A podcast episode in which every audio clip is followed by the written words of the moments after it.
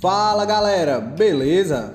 Hoje vou estar falando com vocês sobre um assunto muito importante: as infecções relacionadas à assistência à saúde e como atitudes simples igual lavar as mãos podem fazer a diferença na vida do paciente.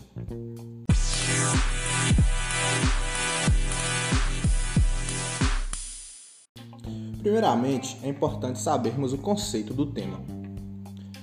Infecção hospitalar é aquela adquirida pelo paciente após a internação e que se manifesta durante a internação ou após a alta do paciente, estando relacionada à internação e aos procedimentos hospitalares. Mas também temos a infecção comunitária, que é aquela adquirida em ambientes não hospitalares, como escolas, trabalho, em casa. Podem ocorrer também infecções cruzadas, que são aquelas onde o paciente contamina o profissional ou o profissional de forma indireta leva os microorganismos de um paciente para o outro. E é causado principalmente pela falta de assépsia e antissépsia. Sabemos que o hospital é um local insalubre e a falta de cuidado na higienização do ambiente, dos artigos hospitalares e principalmente de nossas mãos podem trazer diversas consequências.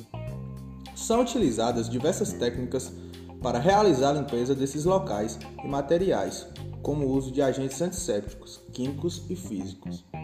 A equipe de enfermagem deve sempre estar atenta a essas práticas assépticas, pois a mesma está relacionada diretamente com a assistência ao paciente.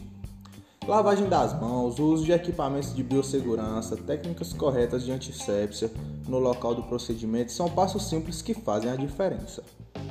Foram também aplicadas medidas como a proibição do uso de anéis, relógios, pulseiras, unhas grandes durante a assistência.